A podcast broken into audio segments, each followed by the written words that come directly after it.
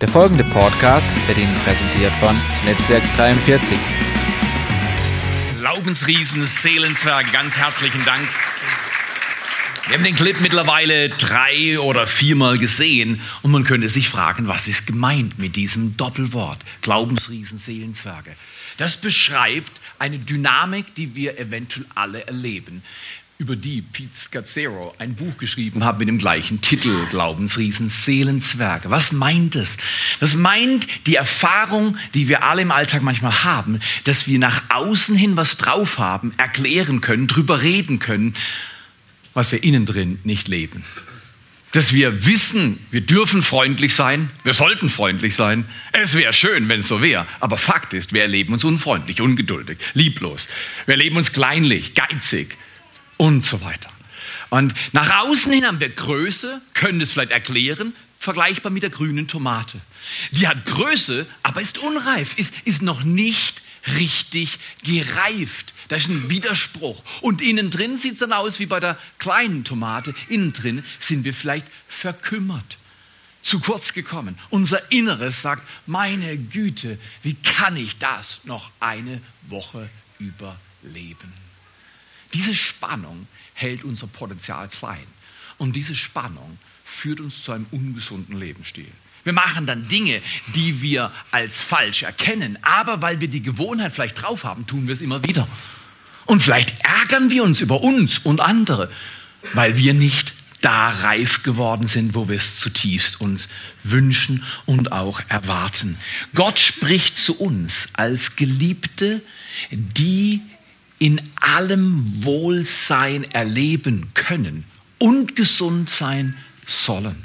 Er will, dass wir gesund sind. Pete Scazzero in seinem Buch spricht davon, dass die Kirche das größte Geschenk an die Welt machen kann, indem in der Kirche emotional erwachsene Menschen sind, die gelernt haben, gut zu lieben. Das ist doch eine Frage. Kannst du gut lieben? Liebst du dann auch gut, wenn die Umstände gar nicht so taugen? Es eher nahe liegt zu sagen, ne, jetzt dir verweigere ich meine Liebe. Ja? Kennt es jemand? Keine Hände. Dass wir bestrafen, den mag ich und die nicht. Und dem gebe ich's und ihr nicht. So wie wir in solchen Mustern sind, strafen wir uns selber mehr als andere. Weil in dem Augenblick verschließen wir uns und Gottes Rhythmus, dass wir großzügig leben, liebevoll leben, wird unterbrochen. Und wir selbst schwächen unser Leben.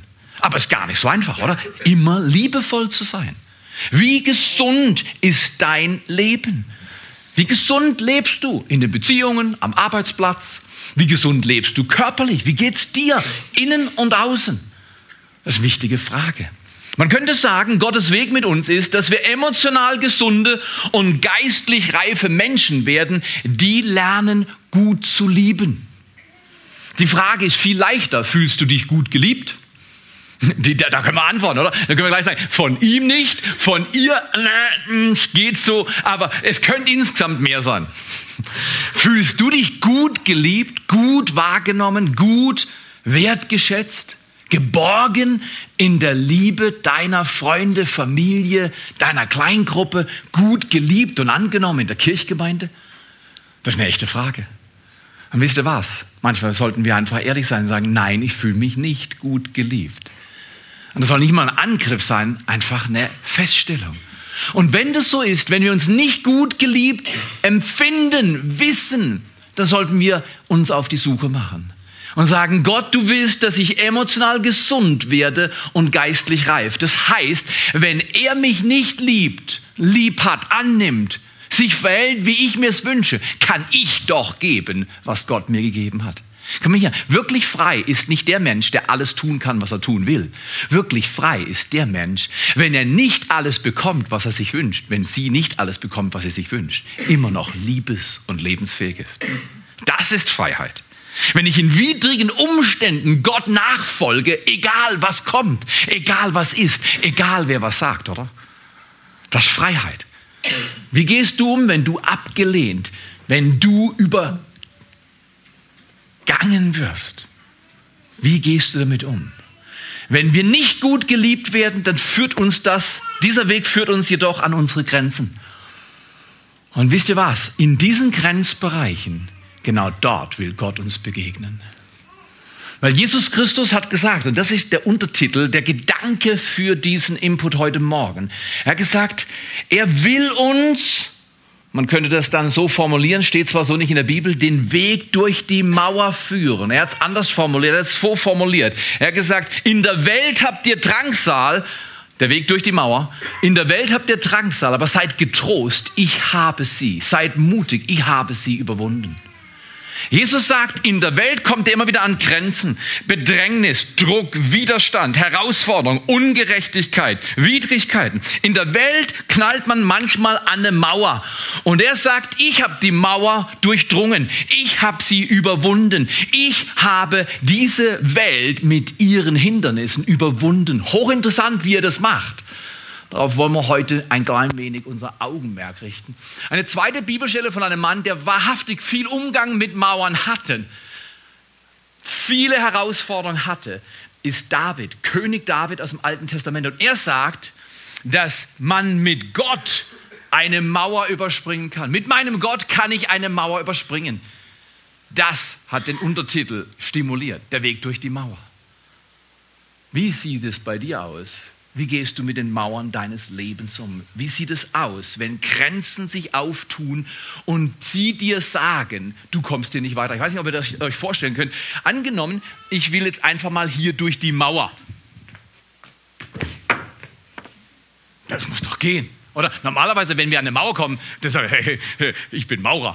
Maurer und Maurer, oder das passt zusammen, oder? Dann gehen wir einfach ein bisschen heftiger. Und da geht es immer noch nicht. Ich sage, du, du wirst schon sehen, ich komme schon durch die Mauer durch. Und ich laufe durch die Mauer und an die Mauer, mental laufe ich durch die Mauer, aber alle schauen mir zu und sehen, ich bin nur an der Mauer. Und mit der Zeit sage ich, ach, ich will gar nicht mehr durch die Mauer. Die Mauer ist gar nicht so wichtig. Ja, viele reden von der Mauer, aber ich, äh, äh, ich muss nicht durch die Mauer. Und dann machen wir etwas, wir laufen vor der Mauer im Kreis. Hat keiner von euch erlebt, oder? Die Herausforderung, die Hürde, die mich so gedemütigt hat, die ignoriere ich jetzt und mache so als, nein, die Mauer ist nicht da. Seht ihr eine Mauer? Nee. Hin und wieder, wenn niemand schaut, dann geht, geht mal warten. Im Lauf deines Lebens als Christ, wenn du zu viele Mauern erlebst, durch die du nicht durchkommst, knickt es deinen Glauben. Und dieser geknickte Glaube ist nicht mehr in der Lage, Reich Gottes auf Erden hervorzubringen. Weil innen drin glaubst du nicht, was du im Kopf auswendig gelernt hast. Das ist die Spannung zwischen Glaubensriesen, Seelenzwerg. Innen drin sage ich, ja, ja, wäre ja schön, wenn Gott mich wirklich liebt, aber in der Praxis sage ich, ich fühle mich nicht geliebt. Und in der Praxis erkennst du, dass du gar nicht gut bist im Lieben. Und in dieser Spannung will Gott uns abholen. Und er sagt, guck mal hier, ich habe einen Weg durch die Mauer. Und der Weg ist ganz einfach. Der Weg führt durch die... Ah. Oh, das tut der Schulter gar nicht mehr weh. Das ist so, äh, habt ihr gemerkt? Die ganze Gruppe hat reagiert, als die Tür aufging. Ich kenne da eine Bibelstelle.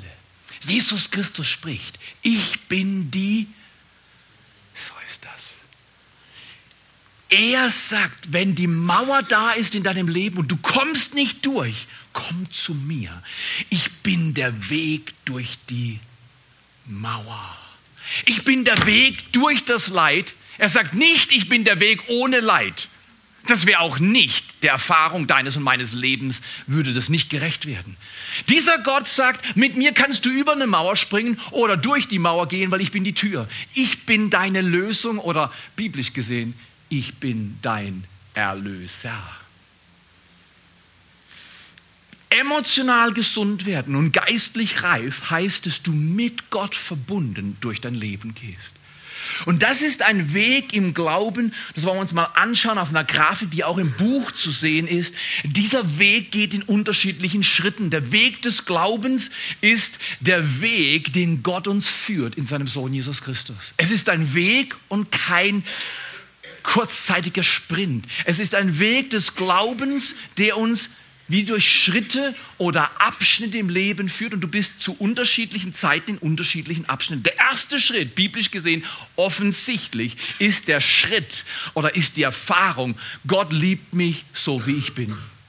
Wir werden diesem Erleben nie entwachsen.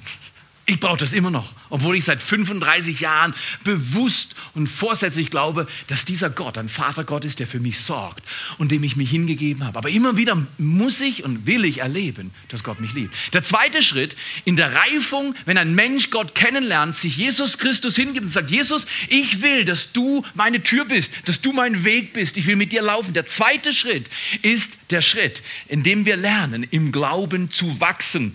Im Glauben zu wachsen heißt, dass du fest wirst in den Dingen, die Gott für dein Leben vorbereitet hat.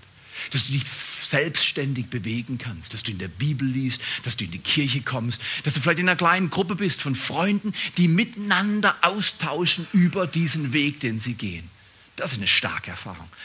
Der dritte Schritt ist, und das ist sehr oft, kannst du es erkennen, nach einer gewissen Zeit wollen Leute ja sagen, wunderbar, Gott liebt mich und ich wachse im Glauben, aber ich möchte irgendwas tun.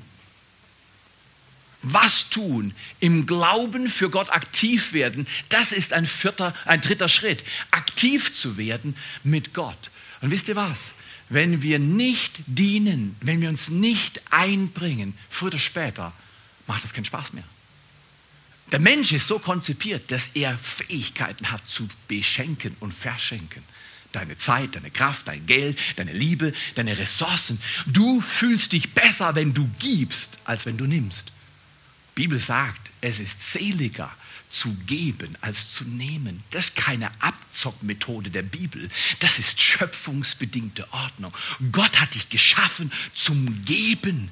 Du, ehrlich gesagt, du wirst regeneriert, während du gibst. Sehr oft erleben Menschen, während sie andere lieben, empfangen sie selbst Liebe tiefer, als sie es jemals empfangen könnten, wenn sie sich nur um sich selbst kümmern. Diese drei Schritte sind ganz wichtig. Gott liebt mich, so wie ich bin. Im Glauben wachse ich, lese in seinem Wort, ich bete, ich habe Gemeinschaft mit anderen Menschen, die auch Gott nachfolgen. Und ich werde aktiv. Ich tue etwas. Ich warte nicht, bis andere was tun. Ich selbst bringe mich ein. Ich diene. Wenn ihr nachher ein paar Kindermitarbeiter oder von der Band jemand erwischt und sagt, komm mal hier, hier ist, ein, hier ist ein Gutschein. Geh mal essen mit deiner Frau oder geh mal essen mit deinen Freunden. Oder ich weiß, jetzt schaue ich mir an. Theo, das, bisher war der Predigt gut, jetzt war sie schlecht. Nein, nein, nein, nein. Aber komm mal hier. Der, die große Kunst ist es, Menschen zu zeigen, wie wertvoll sie sind, indem du ihnen Dank und Wertschätzung und Anerkennung gibst. Viele Leute investieren sich, dass so ein Gottesdienst ablaufen kann unter der Woche. Viele Leute haben Schnee gefräst unter der Woche. Wir haben nur ein bisschen Schnee gehabt die letzten Tage. Und ihr könnt euch vorstellen, irgendjemand hat ihn weggeblasen, dass dein Auto da, wo du jetzt stehst, parken kann. Ist das nicht fantastisch? Jemand wurde aktiv für diesen Gott. Ich möchte euch einladen, jetzt aber etwas zu verstehen. Das hat den Untertitel dieser Predigt hervorgerufen. Der Weg durch die Mauer Manches Mal, wenn wir dann durch diese Schritte im Glauben gehen, erleben wir eine Mauer. Wir wissen, dass Gott uns liebt. Wir haben schon im Glauben Schritte gemacht. Wir kennen einiges aus dem Wort Gottes, verstehen dieses und jenes. Wir leben irgendwo in Gemeinschaft, haben schon was bewegt für Gott. Aber irgendwie ist es wie vor in meinem Beispiel. Wir laufen immer wieder gegen Mauern an. Sei es Mauern von Gewohnheiten, Mauern in Beziehungsmuster. Letztes Mal habe ich darüber gesprochen, um voranzukommen, muss man manchmal zurückgehen. Schau mal in deine Familiengeschichte. Wie sieht es aus? Weil Gott sagt, wie deine Familie gelebt hat vor dir, ist wirksam und wichtig für dich, weil die Folgen von Schuld gehen bis ins dritte und vierte Glied. Das heißt, wie dein Vater Urgroßvater, Urgroßmutter, Ururgroßvater und Mutter gelebt haben, hat Auswirkungen auf dein Leben heute.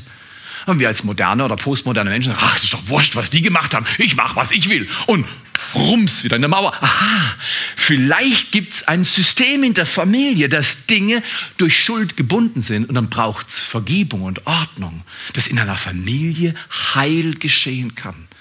Und deswegen, manchmal muss man einen Schritt zurückgehen, um wirklich vorwärts zu kommen. All diese Dinge sind enorm wichtig, weil wer will denn schon immer an die gleiche Mauer anstoßen?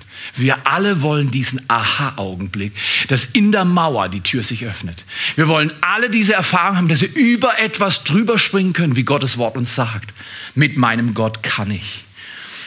Manches Mal, vierter Schritt im Weg, auf dem Weg des Glaubens, ist die Reise nach innen. Manches Mal kann ich nicht hingehen und dann löse ich auch nicht mein Problem, wenn ich sage, ja, es ist Kim, Kim ist es. Nee, nee, nee, nee, nee, nee, Sean. Natürlich ist Sean, es war immer Sean. Er ist schuld dafür, dass ich mich so verhalte. Und dann tendieren wir uns auf Menschen zu konzentrieren, die wir mit dem Label schuldig bekleben und sagen, er ist, ich, ich kann nichts dazu, es ist seine Schuld. Kennt ihr das? Naja, das ist keine angenehme Erfahrung. Weil wenn ich sage, du bist schuld, aber eigentlich bin ich schuld, aber ich will das verdrängen und schiebe die Schuld von mir auf dich, ich löse damit mein Problem? Ah, ah. Ich löse damit gar nichts, ich verdränge nur. Ich kann lang sagen, Sean ist schuld. Sean weiß, ob er schuld ist oder nicht. Genau, genau, so, so, so. Und das ist schon mal die halbe Geschichte der Menschheit. Ich sage, er ist schuld und er sagt, nein, nein, du bist schuld. Und das geht immer hin und her. Und dabei lächeln wir und unten drunter wird ausgeteilt, oder? So ist das. Meine Güte, sind wir gut im Austeilen. Irgendwo in diesen Schritten lässt Gott uns an Mauern laufen. Ich glaube, dass Gott uns manchmal an Mauern laufen lässt, weil er will, dass wir reif werden im Glauben. Und die Reise nach innen ist die Reise, die dich dann ein Stück weit befreit, weil Gott schafft erst in mir und dann durch mich. Und wenn es in mir nicht stimmt, dann muss ich mich nicht wundern, wenn es um mich herum nicht stimmt. Die Reise nach innen heißt, könnte es sein, dass in meinem Leben die Dinge noch blockiert sind, nicht in Ordnung, dass ich emotional noch nicht gesund bin. Ich hätte es zwar gern und ich rede so, als wenn, aber ich bin es noch nicht. Wenn ich in dieser Spannung gefangen bin, ist Hoffnungslosigkeit zwar eine übliche Reaktion, aber nicht die richtige sondern genau das Gegenteil. Mit Hoffnung hin zur Mauer gehen und sagen, Gott, vielleicht ist die Mauer auch ein Resultat von Dingen, die in mir nicht stimmen. Und vielleicht sollte ich diese Reise nach innen dir das Recht geben, lieber Vater Gott, in meinem Leben Dinge zu ordnen, dass das Äußere und das Innere zusammenpasst. Diese Mauern haben alle eine Lösung. Jesus Christus sagt, ich bin die Lösung, ich bin der Weg. Durch meine Liebe bist du mehr als ein Überwinder, heißt in Römer 8, 37. Er öffnet die Tür und er lädt uns ein, nach vielen Malen des Plagens und Kämpfens und der Resignation gegen Mauern anzulaufen. Er lädt uns ein, er sagt, ich bin dein Gott, ich bin deine Tür. Mit mir kannst du, bildlich gesprochen, über die Mauer springen. Falls es euch kalt wird, das ist nur eine Illusion. okay, okay.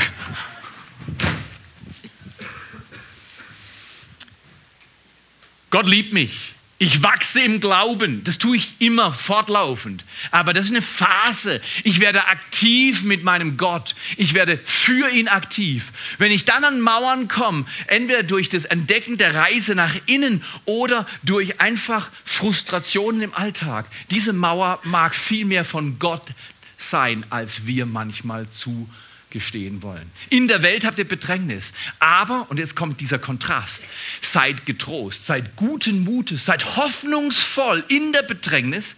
Wünscht euch nicht Bedrängnis weg, sondern in Bedrängnis durchdringen, die Öffnung erkennen, über die Mauer springen. Das ist Gottes Weg im Umgang mit Herausforderungen.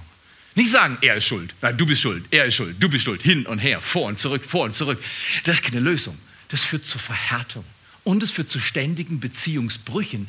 Lang genug halte ich das ja nicht aus, oder? Irgendwann trenne ich mich zum Beispiel von Sean und sage, Sean, weißt du was, also ich sehe wirklich, dass du Hilfe von Gott brauchst, aber du bist momentan nicht in der Lage, sie zu empfangen. Ich gebe dir jetzt mal Zeit. Was ich wirklich sage, ich, ich habe dich restlos über und du kannst von mir es hingehen, wo der Pfeffer wächst. Das ist ein komischer Ausdruck, aber jeder versteht ihn, oder? Das heißt auf gut Deutsch, ich, ich bin fertig mit dir. Das ist Verachtung. Und Gott sagt, wenn ich Menschen verachte, wende ich mich gegen seine Ordnungen und ich komme garantiert nicht durch die Mauer. Verachtung ist nie die Lösung, auch wenn es schmerzlich ist, sondern Achtung Ehre, Respekt. Eine Reise nach innen, wo Gott uns beibringt, innen wie außen stimmig oder wie man sagt, authentisch zu leben. Der Theo, der zu Hause ist mit seiner Frau und den Kindern, ist der gleiche Theo, der hier vorne auf dem Stuhl sitzt. Der gleiche Theo, der irgendwann einkaufen geht. Der gleiche Theo, der Beziehung mit dieser oder jener Person hat. Da, diese Stimmigkeit ist so wichtig. Und Ärzte können uns heute sagen, ein Mensch, der so lebt, hat am wenigsten Stress. Ist am gesündesten. Weil es strengt unglaublich an, wenn ich im Bernie einen anderen Theo vorführe als im Lars. Und die anderen merken dann schon, Theo, Weißt du, dass du verspannt bist? Verspannt? Was, wo denkst du hin? Ich bin doch nicht verspannt. Es ist unglaublich anstrengend, Verrenkung im Leben zu machen. Lerne zu sein, der du von Gott, die du von Gott bist. Und lebe so, und Gott wird dir zeigen, dein Leben ist fantastisch. Es reift und der Glaube wächst und die Mauer wird durchdrungen. Er ist die Öffnung in der Mauer. Der fünfte Schritt ist konsequent nach der Reise nach innen kannst du wieder nach außen reisen. Das heißt auf gut Deutsch, Gott tut in mir Arbeit und deshalb geht es um mich herum und über mich hinaus viel besser. Die Reise nach außen ist, ich werde wieder aktiv. Ich tue was. Und ist es nicht so, da gibt es Rhythmen im Leben. Manchmal bist du einfach in einer Situation, wo du eine gewisse Ruhe brauchst. Entschleunigung ist manchmal die Lösung, bevor man beschleunigt. Wer nur beschleunigt, wird erschöpft. Und manches Mal in einer Welt, in der man nur von Beschleunigung und Wachstum und mehr Erfolg und vorwärts redet, ist es gar nicht leicht zu erklären, dass momentan vielleicht mal eine Phase der Entschleunigung dran ist. Der Stille, des sich mit Gott zurückziehen, auf ihn warten. Das ist eine Kunst im Leben. Wer nur pusht, verbrennt. Wer nie pusht, lebt umsonst. Da gibt es eine Balance zwischen Push und Durchatmen, zur Ruhe kommen und wieder einsetzen, sich hingeben und mit Gott nach außen wie nach innen aktiv zu sein. Das Ganze führt zum sechsten Schritt und das ist das Leben, das Gott uns lehrt. Zu wachsen in der Liebe durch alle Phasen deines Lebens wächst dein Herz, deine Beziehung zu Gott. Dein Leben wird kostbarer. Viele Menschen sagen, weißt du was, im Alter wird es schlechter. Da sage ich, im Alter mag vielleicht dein Körper nicht mehr so beweglich sein, aber dein Geist hat keine Grenzen.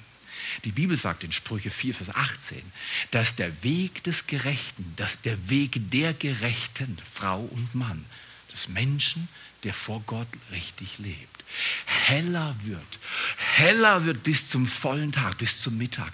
Gott stoppt nicht, wenn wir unten sind. Gott führt hoch. Gott führt weiter. Das ist ein starkes Leben. Mitten in der physischen Alterung wird dein Geist stärker, dein Leben stabiler und du wächst in der Liebe und wirst und bleibst ein Mensch, der emotional gesund und geistlich reif ist. Stark, oder? Die vier Fragen ganz vom Anfang der Serie, die will ich noch mal kurz einflechten, bevor ich den Abschluss markiere mit einem Schlüsselwort aus der Bibel, das uns lehrt, wie wir diese Balance zwischen emotionaler Gesundheit und geistlicher Reife erfahren. Vier Fragen, die wir uns immer wieder fragen sollten was macht mich ärgerlich? Worüber ärgere ich mich? Oh, ich mag es nicht jedem sagen, aber manche sehen es im Gesicht. Was ärgert mich? Worüber werden Leute ständig von mir informiert? Was nervt mich? Und die können es schon fast nicht mehr hören, sagen, es ist ja wieder eine Platte. Aber was ärgerst du dich? Über was ärgerst du dich? Zweitens, über was bist du traurig? Ich habe über 20 Jahre den Tod meines Vaters nicht richtig verdaut. Ich habe es blockiert. Es war zu schmerzlich, ich habe es verdrängt. Eines Tages stand ich vor einem Grab einer Frau, die ich nicht kannte. Und plötzlich blickte ich in dieses tiefe Loch und ich konnte dieser inneren Leere und der Angst, diesem Tod zu begegnen, dieser unglaublichen Minderwertigkeit, weil ich hatte keinen Vater. Ich konnte es nicht mehr aushalten. Bitterlich geweint. Aber ein Weinen, das ich zuvor nie gekannt habe, das mich von innen nach außen heilen ließ. Vaterlosigkeit ist immer wieder ein Thema für alle von uns. Weil Gott ist der Vater. Aber wisst ihr was? Wenn wir Dinge blockieren, werden sie nicht besser. Gott ist mir begegnet und hat etwas geheilt, was in mir im Mangel lag. Und ich war traurig, ohne es zu wissen. Manchmal zeigt sich Trauer durch Härte. Ich glaube, vor allem Männer müssen da genau hinschauen. Weil meine Trauer, das ist ja nicht so leicht publik zu machen. Ach, ich trauere. Ach, dann, man so, ah, Theo, du armes kleines Theolein. Wer, wer, wer will so durch die Welt laufen? Ich will doch nicht bemitleidet werden. Deshalb zeige ich meine Trauer in Form von falscher Stärke. Das ist hart. Das segnet niemand, vor allem mich nicht. Was macht mich ärgerlich? Was macht mich traurig? Oder wovor habe ich Angst? Magst du dich mal fragen, was macht dir wirklich Angst? Wovor hast du Sorge? Was ist dein Geheimnis? Und die vierte Frage, ganz wichtige Frage, was macht dich glücklich? Was macht dich glücklich? Was treibt dich an? Was leuchtet in dir? Wenn alles dunkel ist, es leuchtet. Warum? Weil du dort wirklich glücklich bist. Ein Mensch sollte lernen, diese und andere Fragen zu beantworten. Und es braucht eine Reise. Vielleicht setzt du dich heute Nachmittag hin mit dem allernächsten Mensch, den du kennst, und sagst, komm, wir gehen mal die vier Fragen an. Weil ich will wachsen auf dem Weg meines Glaubens. Ich will mit Gott über die Mauer und durch die Mauer gehen. Ich will nicht ständig vor der Mauer kapitulieren. Immer wieder, ach, das geht nicht, das geht nicht. Das ging noch nie. Mein Vater hat es auch nicht geschafft. Meine Mutter hat es auch nicht geschafft. Mein Urgroßvater, höre ich, hat das gleiche Problem gehabt. Wäre es nicht an der Zeit, dass wir mit Gott sagen, unser Gott kann, dein Gott kann. Er macht uns zu emotional gesunden Menschen und geistlich reif. Dass es stimmig ist, dass die Größe und die Reife zusammenpassen und sich nicht widersprechen. Wie geht das? Ich möchte euch eine antizyklische, aber sehr biblische Antwort geben. Wie werden wir reif und wie werden wir emotional gesund? Ich möchte euch ein Wort, und zwar ein Wort mit drei Worten geben. Paulus sagt das auch in Philipper 3, er sagt da, eines jedoch tut, dann zählt er drei Dinge auf. Das ist eine Mathematik aus der Bibel, da musst du mal ein bisschen dich äh, mit beschäftigen, das ist eine gute Sache. Aber auch so, er sagt, ich habe dir ein Wort, aber ich gebe dir drei. Und wenn du verwirrt bist, das hat mit einem schlechten Prediger zu tun, nicht mit deinem Gehirn. Okay, Schlüsselwort auf dem Weg des Glaubens ist, auf Gott warten. Ich kenne Menschen und wir labeln gern Menschen. Ich sage, ach, du bist ein Charismatiker und du bist evangelikal. Ich kann es sehen, weil im Lobpreis steht, das ist natürlich nicht der Fall, aber im Lobpreis stehst du immer so da. Oder du hast eine vielleicht katholische Prägung. Nein, nein, du kommst von der baptistischen Herkunft. Nein, du kommst aus der Landeskirche. Du bist orthodox. Oder du bist komisch. Alle möglichen Labels. Komm mal hier. Ich will ein Mensch sein, der auf Gott wartet. Aber wir verstehen auf Gott warten so. Wir schauen auf die Uhr. Wir reden mit Gott und sagen, okay Gott, du weißt ja, noch eine halbe Stunde hast du Zeit. Wenn du es nicht gebacken kriegst, Gott, ich krieg's hin. Oh, frag mal Abraham, als er gesagt hat, Hagar löst mein Problem. Wenn Sarah nicht kann, Hagar kann. Puh. Frag mal David, als er sagte, die ist nicht gut genug, ich brauche eine neue. Da hat er Gott vorher auch ein Ultimatum gestellt. Du weißt ja nicht, was alles drinsteht, aber ich kann mir das vorstellen. Guck mal hier, ich habe gelernt, also ich bin noch nicht fertig, aber ich lerne gerade. Auf Gott warten heißt nicht warten wie auf dem Bus. Oh, meine Güte, zehn Minuten Verspätung. Immer das Gleiche mit der Bahn. Nee, nee, nee, nee, das ist nicht warten. Warten, wenn du, und jetzt gebe ich mir die Bibelstelle, es gibt viele, aus Micha 7, Vers 7.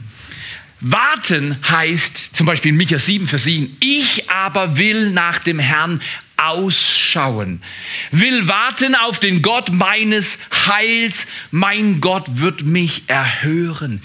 Dieses Warten ist wunderbar. Warten im Hebräischen bedeutet warten mit Hoffnung, warten mit Erwartung. Kannst du so auf Gott warten? Und sagen, er ist da. Er führt mich. Er ist treu. Er liebt mich. Ich wachse in meinem Glauben. Und ich warte. Warten heißt nichts mit, hat nichts mit Stehenbleiben zu tun. Warten hat was mit innerer Verbundenheit zu tun. Wenn ihr in mir bleibt und meine Worte in euch bleiben, so könnt ihr bitten, was ihr wollt. Es wird euch zuteil werden. Dieses Warten hat nichts mit Aufschieben zu tun, sondern mit innerer und äußerer Verbundenheit. Ich glaube, wenn die Christenheit in Europa mehr auf Gott wartet, mit ihm verbunden ist. Ein anderes Synonym wäre Gott suchen. Wer sucht, der wenn ich noch nicht gefunden habe oder zu oft gegen die Mauer laufe, dann habe ich noch nicht richtig gesucht. Das ist aber demütigend, weil es viel leichter zu sagen, Sean, du bist Problem. Ich hoffe, du verstehst das. Das ist, weißt du, da kommst du so souverän vor. Ich analysiere dich und sage, du bist Problem. Dabei sagt Gott, lass die Finger vom anderen. Ich sehe dich und ich möchte mit dir gehen. Natürlich haben andere Probleme, aber Gott fängt immer bei mir an. Die Bibel sagt sogar in Jesaja 58, wenn du das Finger ausstrecken, das Bewerten, das Richten, das Runterbuttern und das fremde Joch zerbrichst, das heißt, wenn du aufhörst zu sagen, du bist Problem, du bist mein Problem, immer schon warst du das Problem, wenn du aufhörst, diesen Finger auszusagen, Jesaja 58 so deutlich, Bildsprache, dann sprost deine Heilung und das Licht wird schnell hervorbrechen. Wann? Wenn ich aufhöre zu bewerten und zu richten und auf Gott warte. Warten auf Gott ist eine der befreiendsten, heilsamsten Möglichkeiten des Lebens. Auf Dauer dienen, Gott dienen, ist ja auch was ganz Wichtiges in der Bibel, ist erschöpfen, wenn du nicht genug wartest. Ich bin der Push, Push, Push, Power, Renn, Rum Typ, das weißt du. Ich habe gelernt, über die letzten Jahre bei meinem Pace immer wieder Phasen einzublenden, durch den Tag, durch die Woche, wo ich entschleunige. Allein im Wald bin. Das ist meine liebste Zone, wo ich mit Gott Gemeinschaft habe. Ich laufe, ich bleibe stehen, ich bete, ich meditiere einen Vers in der Bibel und ich lade Gott ein, mir zu begegnen. Oder ich sitze oder liege und ich danke Gott, dass er mir seine Hand nicht aus dem Leben nimmt. Ist das nicht fantastisch? Ich weiß nicht, ob du das kennst. Aline und ich sind 25 plus Jahre verheiratet. Und ich glaube nicht, dass wir miteinander fertig sind. Also das sowieso nicht. Du bist ja happy dafür, oder? Jetzt habe ich fertig. Nein, nein, das ist was anderes. Aber wir sind in einem Prozess, wo ich bei all dem, wo ich sagen würde, da ist der Theo Ehemann noch unreif, emotional noch nicht ganz gesund überhaupt, dass ich etwas von Genießen erlebe, das mich unglaublich befriedigt. Manchmal wache ich nachts auf und da liegt meine Frau neben mir und ich beobachte, wie sie atmet. Das ist eine der schönsten Dinge. Ich habe das früher bei den Kindern gemacht. Der kleine Körper hebt sich und senkt sich. Der kleine Körper hebt sich und senkt sich. Da liegt dieses kleine Menschlein, das am Tag noch solche Töne herausgebracht hat, vollkommen befriedigt und ruhig und schläft. Dann schaue ich meiner Frau zu und sage, Gott, danke, dass dieser Friede so wohltuend ist, den schenkst du. Ruhen mit Gott. Schlaf allein macht nicht gesund. Wenn du bei Gott zur Ruhe kommst, im Schlaf oder im Leben, bei der Aktion oder Kontemplation. Das macht heil und gesund. Ich möchte uns als gesamte Kirchgemeinde einladen, einen emotional gesunden und geistlich reifen Weg zu gehen. Weg vom Finger ausstrecken. Weg vom Bewerten. Du bist, die sind schuld, das ist falsch, das und das. Und Jesus sagt, komm, hör auf zu richten, weil du hast genug Substanz, selbst gerichtet zu werden. Lass den Finger weg vom Bewerten und streck dein Herz auf, zu warten. zur Ruhe zu kommen. Vielleicht, wenn Aline da ist, könntest du am Klavier ein bisschen spielen. In Psalm 27, Vers 4 heißt es, Eins habe ich erbeten, danach trachte ich, anzuschauen die Freundlichkeit des Herrn und zu bleiben, zu wohnen in seinem Tempel. Ihn sehen, von ihm gesehen werden. Oh, das ist auch stark, oder? Wie viele Menschen rennen in dieser Welt rum, nur um gesehen zu werden? Die rennen rum, weil sie deine Blicke brauchen und deine Wertschätzung brauchen. Und die gieren und greifen nach Anerkennung und Wertschätzung. Anerkennung und Wertschätzung von Menschen ist nur ein Zwischenstopp. Wirklich befriedigt ist das, was wirklich befriedigt, ist die Anerkennung und Wertschätzung Gottes für einen Menschen. Und dazu muss man warten, ruhen, bleiben, suchen. Wo ein Mensch, eine Frau, ein Mann, ein Kind, Kinder können es lernen. Manchmal kam eine Mutter zu mir und gesagt, der schreit immer. Da sage ich, vielleicht schreist du auch immer. Das sage ich meist nicht, ich bin zu höflich, das zu sagen, aber komm hier. Wenn ein Kind schreit, geh doch mal, wenn es noch klein ist, und trage das Kind, während es schreit und spreche folgende Worte. Ich hab dich lieb. Bei mir darfst du sogar schreien. Bist da. Du bist sicher. Ich bin deine Mama, dein Papa. Und dann geh mal rüber und nimm das Bild in die Psalmen, wo Gott sagt durch den Psalmist, dass er will, dass wir bei ihm wohnen meine Seele ist wie ein entwöhntes Kind, ein entwöhntes Kind an der Brust der Mutter. Wenn wir Menschen lernen, von Gott so genährt zu werden, auf ihn zu warten, dann heilen Dinge, die vielleicht über Generationen schon krank sind. Aber es braucht diese Ruhe. Es braucht dieses bei ihm bleiben. Während Aline spielt, während wir wie in der Haltung des Gebets sagen, ja Gott, kannst du mich auch so in den Arm nehmen? Kannst du mich heben? Kannst du mich ansehen? Kannst du mir sagen, dass ich es wert bin, dass ich schön bin, dass ich stark bin, dass es Hoffnung gibt und dass der Weg durch die Mauer mit dir möglich ist? Öffne dich deinem Gott, wenn du das willst. Er ist da. Er ist der gegenwärtige Gott. Er heilt uns. Er segnet uns, weil er uns lieb hat.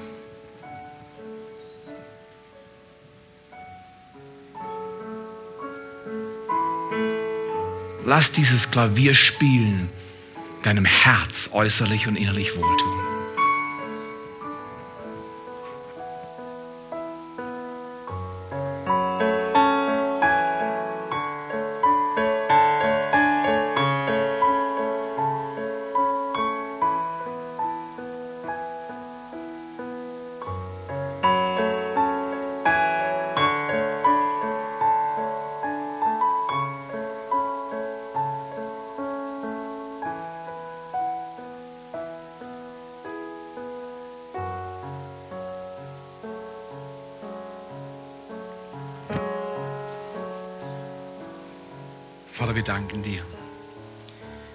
Danken dir, dass du uns lieb hast als Menschen und dass du willst, dass wir mit dir weitergehen auf dem Weg des Glaubens. Dein Wort ist unseres Fußes Leuchte, ein Licht auf unserem Weg. Du bist ein Vater Gott, der da ist, wenn es schmerzt, wenn die Mauer uns demütigt. Du bist der Weg durchs Dunkel. Du führst uns aus der dunklen Nacht der Seele. Und wir kommen in dein Licht. Und Hoffnung ist in uns. Und Stärke ein Zeichen deiner Gnade auf unserem Leben.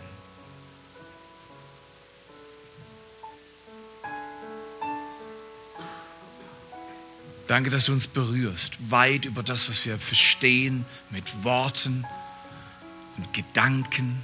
Du bist der Gott, der tiefer geht und höher geht. Deine Liebe umgibt uns jeden Tag. Heile unsere Herzen. Tu uns wohl. Du sagst, Geliebter, ich wünsche dir, dass es dir in allem wohl ergeht und du gesund bist, wie es deiner Seele wohl ergeht. Das ist Gottes Wunsch für dein Leben, für mein Leben. Gesundheit und innere und äußere Stärke.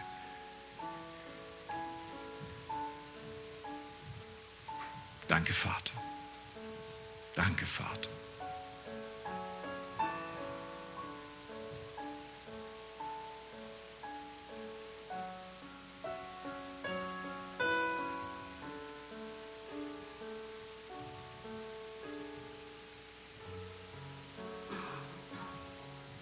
Lasst uns mit diesem folgenden Abschlusslied vielleicht auch bekennen.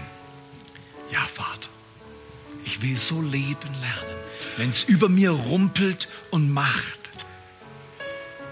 Wenn es um mich herum unruhig ist und Dinge nicht laufen, wie sie sollen. Du bist mein Gott und ich warte auf dich. Ich verbinde mich mit dir und ich bin geborgen, weil du da bist, Vater im Himmel. Danke, Vater. Danke, dass du uns segnest und liebst dass wir das empfangen können in Jesu Namen. In Jesu Namen.